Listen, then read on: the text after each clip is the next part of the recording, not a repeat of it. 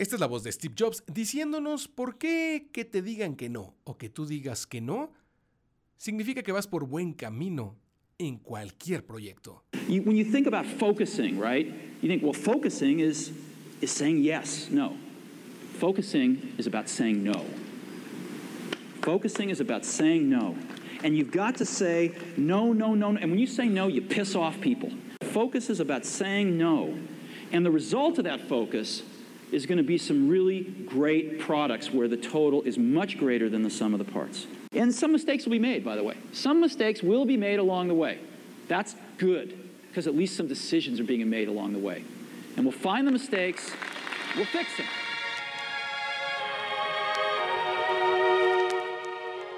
Steve Jobs básicamente fue el tipo que siempre te decía que no, aunque fuera una buena idea. Y esto no lo digo yo, lo dice Isaacson, eh, su biógrafo, este gran escritor que ha hecho grandes biografías, entre ellas la de Steve Jobs, que cuenta cómo Steve, a veces solamente por ver cuál era, hasta dónde llegaba el límite de una persona que trabajaba con él, le decía que no, aunque le hubiera gustado una idea que le planteaban. Si le presentabas un proyecto, si le presentabas un producto, Steve Jobs por default decía no. Y es que, como lo oímos, a un Steve Jobs joven, un Steve Jobs en los 90, el que te digan que no hace que tengas más opciones. Y si te equivocas, como lo decía Steve en este discurso que escuchamos en esta presentación, está bien. Porque si te equivocas es que por lo menos te atreviste a tomar una decisión, es que por lo menos decidiste algo. Y muchas veces, ¿cuántos, cuántos momentos hemos tenido de y si? El if en inglés o el y si hubiéramos hecho esto, y si hubiéramos hecho aquello, y si hubiéramos decidido algo diferente, eh, yo creo que es lo peor que te puede pasar. Porque al final del día, e, efectivamente, el tomar una decisión es muy difícil, pero es mejor tomarla a sufrir por nunca haberla tomado. Es mejor proponer algo y que te digan no, no, no, porque una va a pegar. Una de esas ideas va a pegar. O proyectos. Te avientas a hacer un proyecto, no resulta. Te avientas a hacer otro proyecto, no resulta. Te avientas a hacer otro proyecto y sí resulta. Es muy difícil el camino hacia el éxito, es muy difícil el camino hacia lograr algo. Pero el no ya lo tienes. Yo creo que es la frase más trillada. El no ya lo tengo. Y no, no es una frase conformista, no es una frase eh, para que digas simplemente que, que quieres hacerlo pero te da miedo. No, es una frase para que te empoderes. El no ya lo tienes. Y si te dicen que no, qué bueno. Porque tal vez significa que puedes hacerlo mejor o que simplemente puedes mejorarlo. Así que Steve Jobs el maestro del no te dice no, no, no y no. Porque es la única forma en la que tú te vas a demostrar un sí y en la que cuando logres algo te darás cuenta que tomaste las decisiones y tuviste el valor de dar ese paso.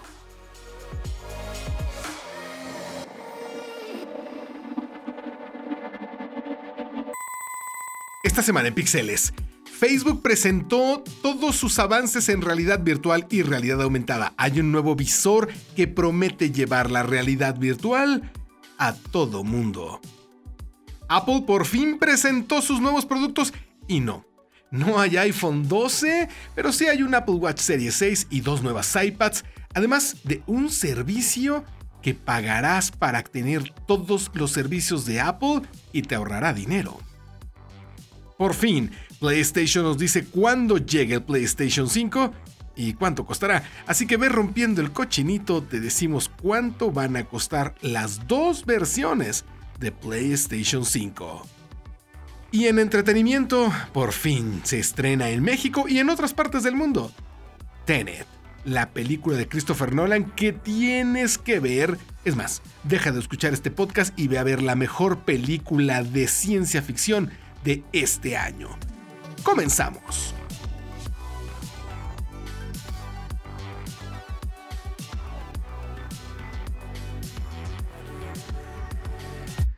Esto es eh, un momento de tecnología. Esto es Pixeles, un podcast para hablar de lo último de la industria de la tecnología, cultura geek y videojuegos.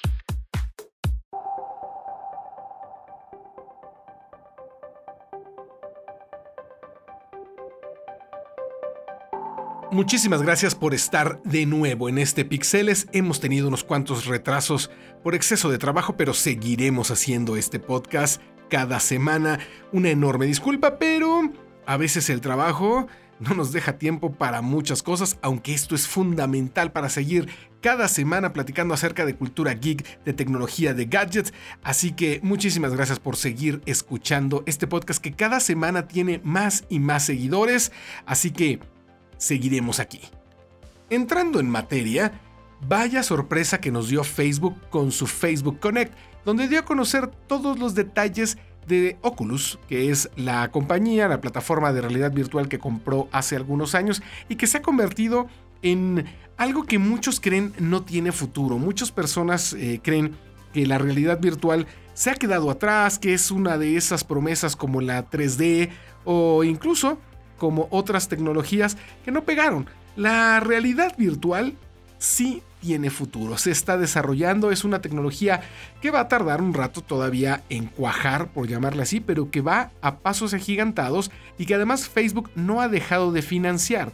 ¿Qué es lo que nos dio a conocer Facebook? Primero, un nuevo visor llamado Oculus Quest 2 que ya se había filtrado, pero que ahora llega con una mejor resolución en la pantalla. A diferencia de los otros visores que utilizan dos pantallas, este tiene una sola pantalla que da una mayor resolución y calidad. Además, eh, vamos a tener dos nuevos controles con mejor precisión y con eh, un sistema que nos va a permitir tener una sensación más inmersiva en cada experiencia en realidad virtual a la cual accedamos.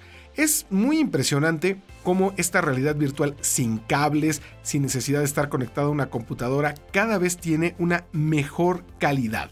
Así que yo creo que con un visor que va a costar además 300 dólares, son unos 8 mil pesos aquí en México ya con impuestos y todo lo demás si es que se llega a vender en nuestro país porque no es tan fácil conseguirlos, no es que los venda una tienda en México, sí podría comenzar a ser un gadget que más y más personas tengan.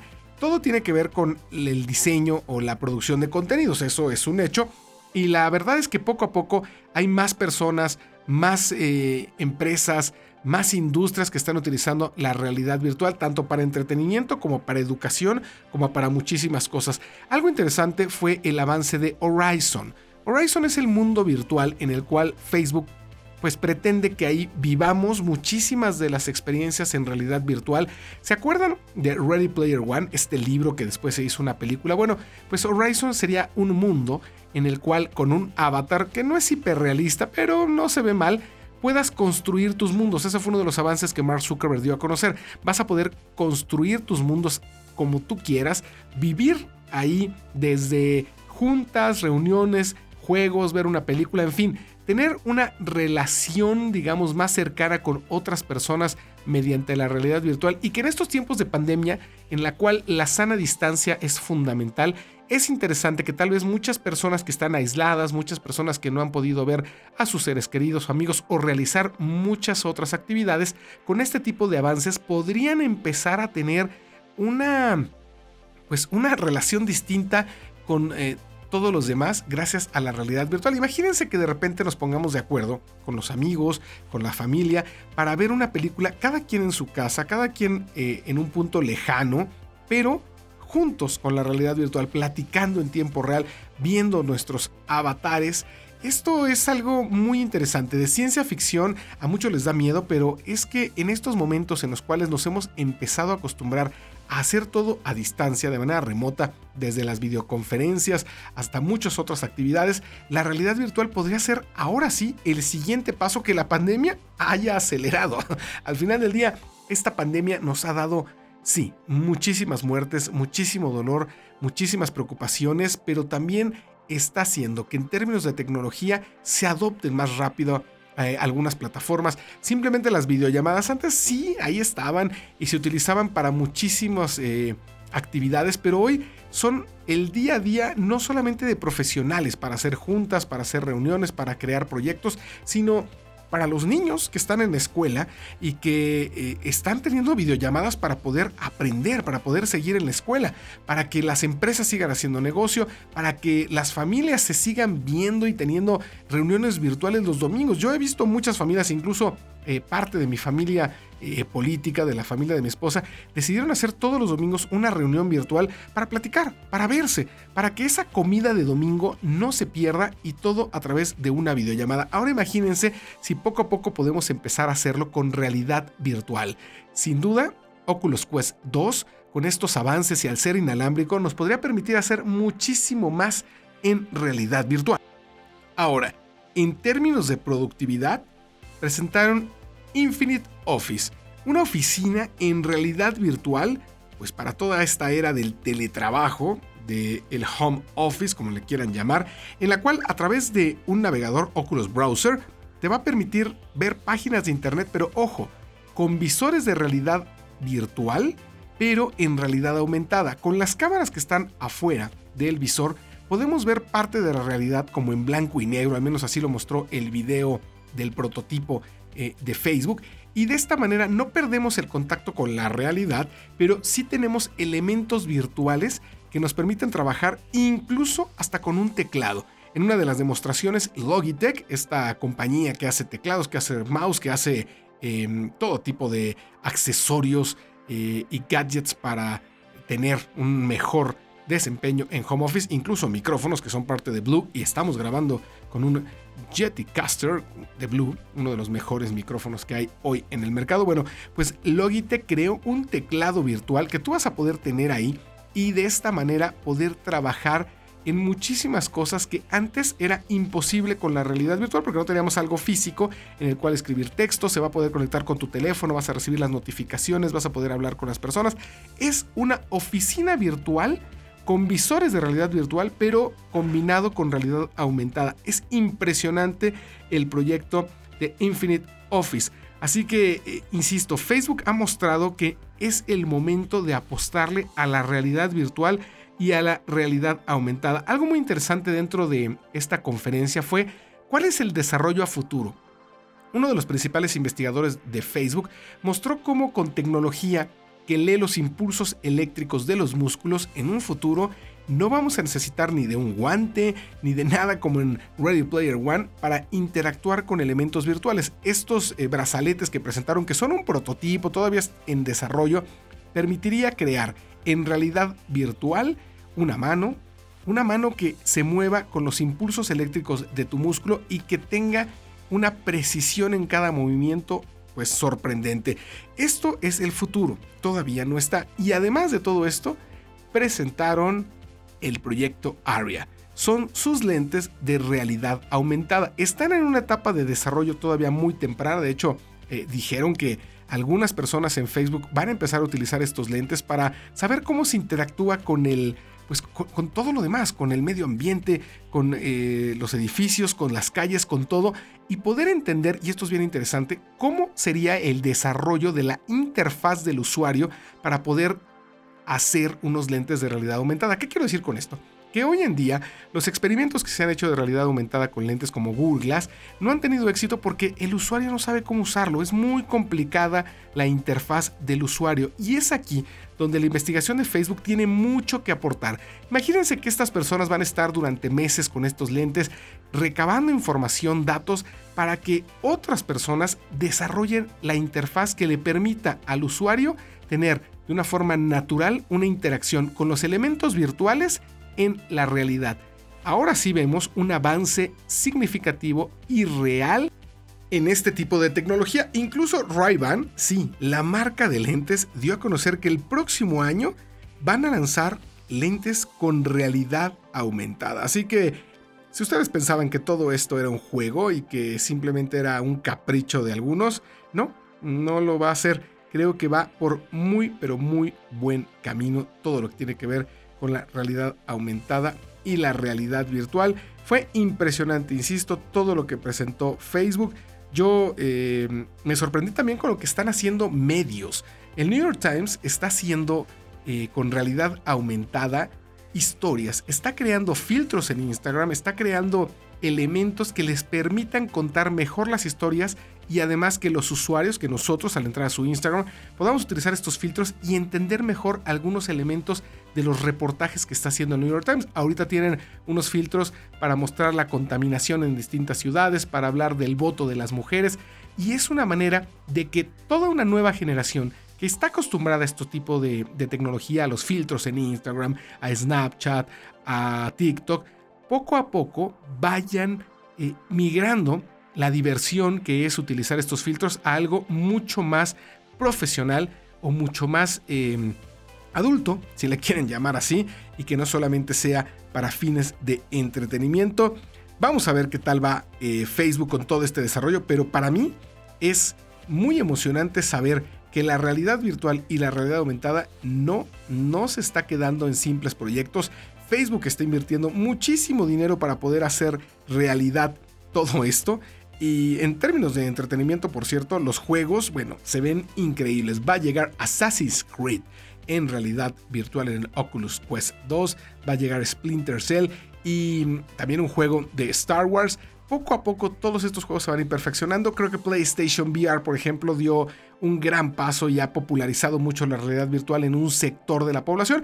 Mm, todavía le falla, todavía le falta, todavía es alámbrico. En el caso de Oculus Quest 2 es inalámbrico. Entonces hay muchísimas, muchísimas ventajas de lo que está haciendo Facebook para que nosotros, para que tú y yo, pronto tal vez este podcast lo podamos hacer juntos en un lugar virtual, viéndonos nuestros avatares y teniendo una transmisión en vivo, casi como si estuviéramos juntos en el mismo cuarto. Todo esto fue lo que presentó Facebook en su conferencia sobre realidad virtual y realidad aumentada.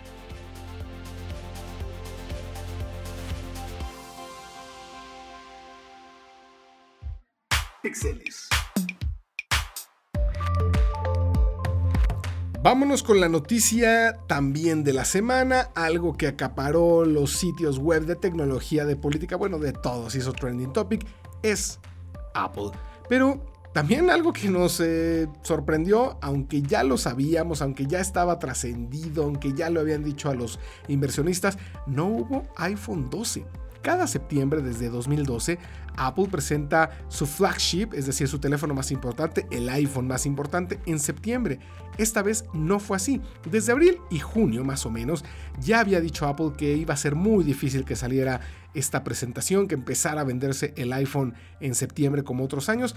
Esto es debido a la pandemia, debido a todos los retrasos en las fábricas en China que tuvieron que cerrar, pero todo indica que en octubre veremos el iPhone 12, primero en una presentación especial que hará Apple, seguramente también desde el Teatro Steve Jobs, y que llegará para mediados de octubre a Estados Unidos. Yo creo que a otros mercados como México no lo vamos a tener ahora sí a mediados de octubre, no lo vamos a tener tan rápido. Yo creo que lo vamos a tener para principios de noviembre el iPhone 12 en nuestro país, pero tranquilos, al final del día va a llegar, sí va a haber un iPhone este año, solamente que se retrasó y se dice que van a ser tres modelos de iPhone, así que si tú estabas preocupado porque quién sabe qué había pasado con el iPhone, no, no te preocupes, simplemente se retrasó un poco. Lo que sí reveló Apple es un nuevo Apple Watch, el Apple Watch Series 6, que dentro de sus nuevas características, una que sin duda fue la que más llamó la atención, es el sensor para medir el nivel de oxígeno en la sangre en tan solo 15 segundos.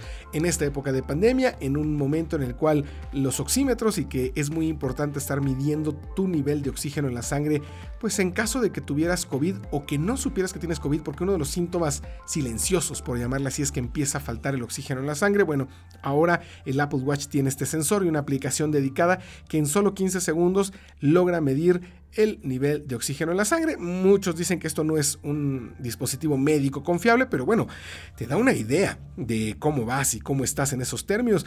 El Apple Watch ha salvado vidas.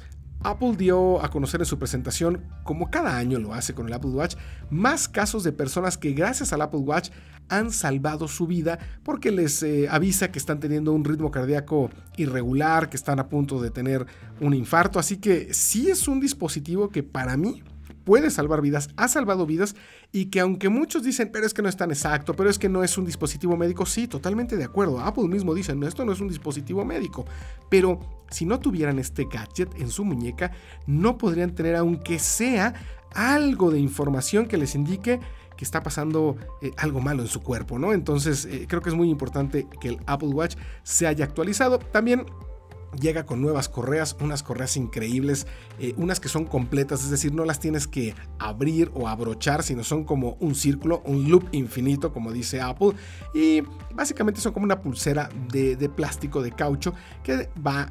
Eh, pues eh, pegada, unida al Apple Watch, al cuerpo de Apple Watch. Y bueno, pues te la pones como si fuera una pulsera. A mí me encantó. Unas nuevas también correas azules de distintos colores y un Apple Watch SE. ¿Qué significa esto? Es un Apple Watch más barato, va a tener menos funciones que el Apple Watch Series 6, pero bueno, es como si tuvieras un Apple Watch de hace tal vez un par de años, ¿eh? tampoco es que, que sea tan, eh, tan, viejo y que no tenga las funciones básicas para que puedas utilizar un reloj inteligente de Apple. A mí me encantó este Apple Watch SE y sí, sí va a ser mucho más barato que el Apple Watch Series 6. Estamos hablando que va a costar como 8 mil pesos en México el Apple Watch SE y el Apple Watch Series 6 va a empezar por ahí de los 11 mil pesos. Así que sí es una buena diferencia de costo para hacerte de un Apple Watch si no lo tienes aún. ¿Qué más reveló? Bueno, reveló una nueva iPad, un iPad Air que el iPad Air está increíble, ¿eh? tiene menos marcos, es decir, hay más pantalla que orilla, eso está increíble. Una pantalla eh, Liquid Retina, como le dice Apple, de 10,9 pulgadas y además un procesador nuevo, el A14 Bionic.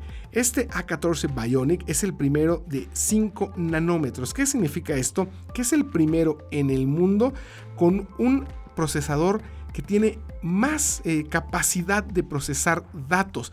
Es muy poderoso. Estamos esperando que tal vez el A14 Bionic lo veamos en el iPhone 12. ¿eh? Es uno de los procesadores más eh, potentes que hay hoy en el mercado, con un motor neuronal, un Neural Engine de 16 núcleos.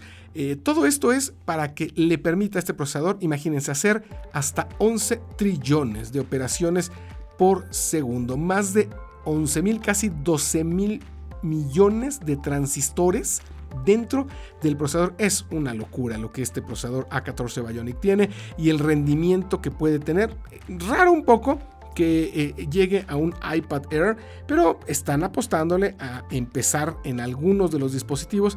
Insisto, seguramente lo veremos en el iPhone 12 que después se presentará en octubre. Y también llegó la nueva iPad, la de octava generación. Nada más se llama iPad, o sea, no es iPad Air, no es iPad Pro, es la octava generación del iPad. Esta va a costar desde 8.999 pesos. La iPad eh, de octava generación de 32 GB con Wi-Fi, sin el módulo celular, sin que le pongas un SIM card. la verdad es que creo que el iPad muchos lo utilizan eh, sin este sistema. y No, no veo a nadie o muy pocas personas que yo conozco le compran un plan y un SIM card a su iPad para tener internet en todos lados. el Wi-Fi está en todos lados y realmente el iPad lo utilizas no en movimiento, lo utilizas más en un lugar donde siempre va a haber eh, Wi-Fi. Así que si tú eres alguien que quiera un iPad barata, buena, que sea compatible con el Apple Pencil, esta iPad de octava generación es tu opción ideal. Ahora vámonos con lo interesante de Apple, las suscripciones. Primero, Fitness Plus, una nueva suscripción para los que les gusta hacer ejercicio, que aún no va a llegar a México, no dieron fecha para llegar a nuestro país, pero que te va a permitir tener cada semana videos con instructores profesionales de ejercicio que te van a poner rutinas, que te van a hacer trabajar mejor cada ejercicio que quieras y que se va a conectar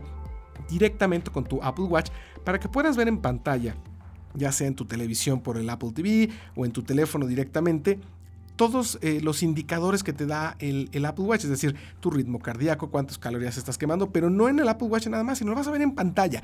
Imagínense que es la evolución de, los programas de aerobics, ¿no? Tú te ponías enfrente de una pantalla, ponías un video, te ponías a hacer el ejercicio que te ponía enfrente de Cindy Crawford o quien tú quisieras. Ahora van a ser eh, instructores profesionales que cada semana van a subir sus videos con sus rutinas y que al conectarse con tu Apple Watch vas a estar viendo en tiempo real mientras estás haciendo cada ejercicio cómo le está yendo a tu cuerpo y darte retroalimentación tu Apple Watch de cómo lo hiciste en cada sesión de ejercicio. La verdad es que está increíble. Ojalá llegue pronto a México Fitness Plus. Pero la otra suscripción que ya va a llegar y que esa sí nos llama muchísimo la atención es Apple One. ¿Qué es Apple One? Una suscripción con la cual por un solo costo vas a tener Apple Music, Apple TV, Apple TV Plus, Apple Arcade, más de 100 videojuegos que están ahí y que puedes descargar, y iCloud. ¿Cuánto va a costar esto? Bueno, la suscripción mensual de Apple One en México va a costar 165 pesos al mes. Apple dice que si compraras todo por separado, bueno, pues te estás ahorrando 89 pesos al mes. Te incluye todo esto y 50 gigabytes de iCloud. Creo que conviene más el plan familiar. Va a costar 229 pesos al mes con todo esto, pero con 200 GB de iCloud. Te ahorras como 107 pesos al mes. Así que creo que Apple One es hacia donde eh, la compañía se tiene que dirigir, hacia ser una compañía también de servicios. Los gadgets ahí están, están ganando dinero con cada gadget que venden, con cada Apple Watch, con cada iPhone, con cada computadora, pero pues eh, no estás comprando a veces un iPhone cada año, es una realidad ni una computadora. Entonces, una manera de tener dinero y de seguir vigentes es con este tipo de suscripciones. Así que Apple One va a llegar a México vamos a tener esta posibilidad de que por un solo costo tengamos todos los servicios de Apple. Y de esta manera también eh, nada, nada tonta la compañía pues nos obliga eh, a, tener todos los servicios en vez de nada más tener uno y poco a poco a tener más suscriptores. Porque por ejemplo Apple TV Plus pues sí está padre, sí tiene buenas series, buenas películas pero también hay que decirlo no, yo no pagaría por Apple TV Plus, la verdad, ahorita no hay nada que diga, ay, es que esta serie es, no, ya, no hay nada que estén anunciando eh, nuevo que, me haga decir necesito tenerlo. No, no tienen un House of Cards como Netflix o, un Stranger Things. Eh, o como Amazon Prime Video que ahora con eh, The Voice, que está ser increíble, que también está que no, por esto tengo que contratar este servicio. Apple TV Plus no le ha pegado, es, es, es un hecho. No ha tenido una producción que sea eh, indispensable y que todo mundo quiera ver y que por eso se suscriban a Apple TV Plus. No lo ha logrado. Ya se acabó el año de gracia que nos dio Apple TV si comprábamos un dispositivo el año pasado, un año gratis de Apple TV Plus. Ahora ya hay que empezar a pagar y por eso es que lanzan este tipo de suscripciones. Así que si eres fan de Apple, tienes nuevos juguetes que llegarán a finales de este mes. No te preocupes por el iPhone 12, va a presentarse en octubre, eso es un hecho y ya lo platicaremos aquí. Y la próxima semana ya les voy a tener la reseña de Apple Watch porque adivinen qué, está a punto de llegar a mis manos, así que pronto tendremos ya la reseña del Apple Watch Serie 6 aquí en Pixeles. Pixeles.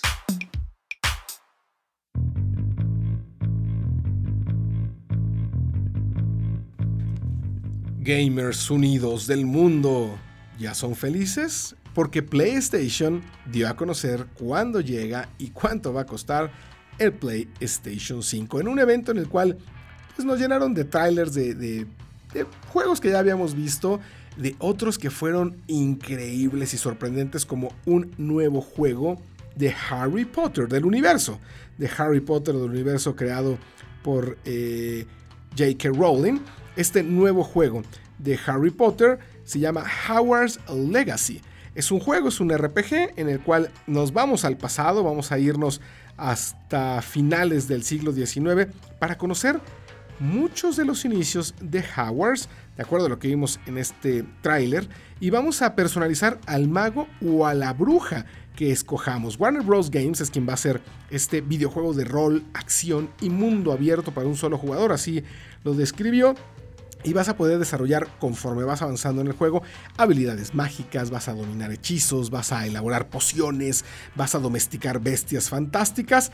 Así que está bien interesante este juego de Howard's Legacy que si bien se presentó en este anuncio del PlayStation 5 del precio del día de llegada, Howard's Legacy eh, también se confirma que va a llegar a la PC, al PlayStation 4, al Xbox One y al Xbox One Series X. O sea, no es exclusivo de PlayStation, pero PlayStation les ganó a todos y, y seguramente ahí negoció muchísimo para poder tener al juego en exclusiva, al menos en su presentación. Ahora sí, vamos a hablar de PlayStation 5. ¿Cuándo llega a México? ¿Cuándo llega también a Estados Unidos, a otras partes del mundo? Pero ojo, nosotros somos de los países a los que primero va a llegar esta consola. Bien ahí por PlayStation por escoger a México como uno de los primeros en que llegue el 12 de noviembre. Al resto del mundo llegará el 19 de noviembre. ¿Cuánto va a costar? Hay dos versiones.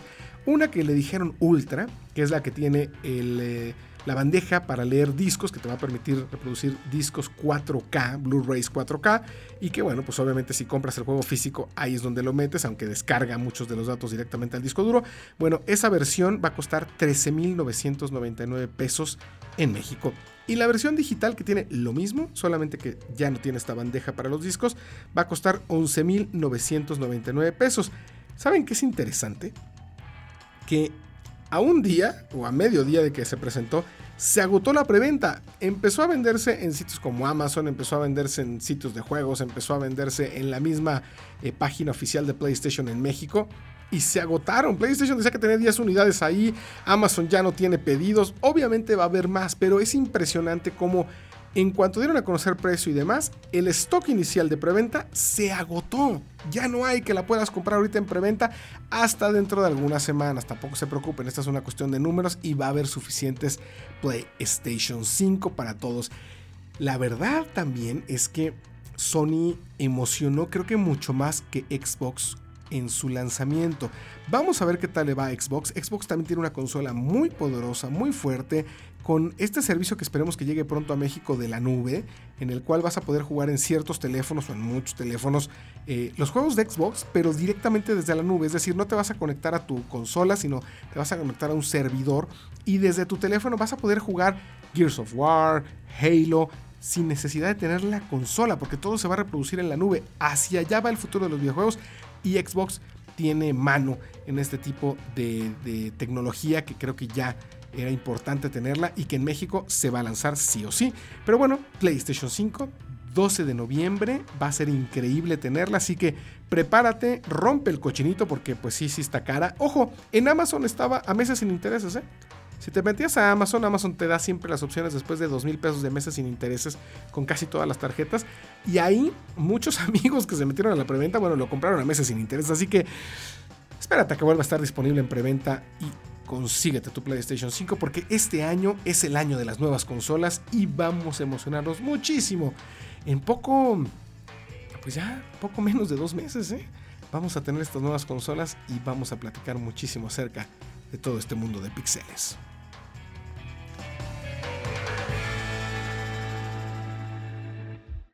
Pixeles.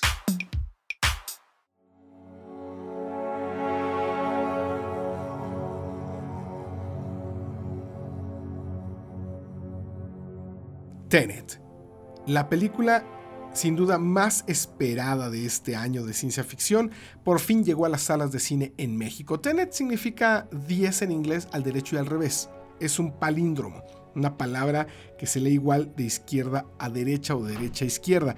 Y esta película de, Christopher Nolan, eh, Christopher Nolan vaya que se aferró a que no se estrenara de manera digital. Cuando las películas, cuando los eh, estudios de cine dijeron, oye, como que vamos a tener que empezar a estrenar en digital porque no sabemos cuándo se va a acabar esta pandemia, Christopher Nolan dijo, ni loco. Mi película se tiene que estrenar en salas de cine y ¿saben qué? ¿Qué razón tenía? Porque Tenet es una película grabada en IMAX que se disfruta en IMAX. Es, es de esas películas que para realmente entender y disfrutar toda la, narrativa visual la tienes que ver en una sala IMAX, no hay más. Eh, es una película un poco compleja, la verdad es que eh, no la entiendes a lo mejor a la primera, entiendes la mayoría de las cosas, pero es una película que vale la pena verla dos veces. Habla sobre viajes en el tiempo, pero de una manera distinta. Habla más bien sobre cómo puedes tener en un mismo momento la segunda ley de la termodinámica, eh, dos eventos sucediendo, pero en distintos tiempos, en distintos momentos. Es un poco complejo, pero la película habla acerca de una tecnología eh, en el cual puedes hacer como reversible el tiempo, es decir, puedes en vez de disparar una bala, cachar la bala porque te adelantas a lo que va a suceder. Todo este concepto y toda esta narrativa un poco compleja, cuando ves la película la entiendes mejor, es emocionante. Es como combinar Batman con Volver al Futuro, con Inception, eh, con un toque de James Bond. Eso es Tenet. Créanme que es una película impresionante y que no se puede ver pirata. No la compren pirata, no la vean pirata. Ya hay copias que han estado rondando por ahí, pero en serio, no se hagan daño a ustedes mismos. Esta película tienes que ir al cine. ¿Tienes miedo de ir al cine? Sí, es entendible, estamos en pandemia, no estoy diciendo que ya salgas y hagas lo que quieras, pero los cines han tenido muy buenas medidas de higiene. Cinépolis lo ha hecho increíble, creo que es una de las cadenas que mejor lo ha hecho. Hay, eh, hay algunos cines que, que, te están permitiendo rentar la sala por un bajo costo, o sea, compras X cantidad de boletos o tienen ahí los precios y por poquito más de mil pesos o dos mil pesos casi, Puedes tener la sala para ti y cinco amigos, por si no quieres convivir con otras personas. El aire acondicionado está bastante bien filtrado, ya estuve yo, ya lo vi, ya me metí. Les puedo decir que al menos Cinépolis sí tiene una gran eh, calidad y cuidado en esta cuestión del aire acondicionado. Y bueno, lo de comer palomitas y hot dogs, todo eso ya sé que es parte de la experiencia, pero si quieres cuidarte e ir al cine, vale la pena que vayas. A lo mejor no te compras nada, a lo mejor te compras un refresco a lo mucho, no estés comiendo ahí como siempre y te metas a ver esta película. Dura más de dos horas, pero créeme que la vas a disfrutar muchísimo. Tenet es ya un clásico instantáneo de la ciencia ficción. Christopher Nolan se pues eh, digamos que con esta película confirma que es el director que mejor sabe explicar la ciencia combinándola con acción. Después de Interestelar, después de Inception, después de, de, Memento incluso, es el director que convierte a la ciencia en ciencia ficción y además en acción. Es increíble. No dejen de ver Tenet. Es nuestra recomendación de la semana para que eh, se distraigan, para que vayan ahora sí con su esposa, con su novia échense un vistazo a un cine, dense la oportunidad eh, con la sana distancia, con mucho cuidado, de disfrutar de esta gran película de Christopher Nolan. Véanla en IMAX si es posible. Es una experiencia totalmente distinta verla en IMAX y las actuaciones son impresionantes. Así que Tenet es la película geek de esta semana y del año. No te la puedes perder.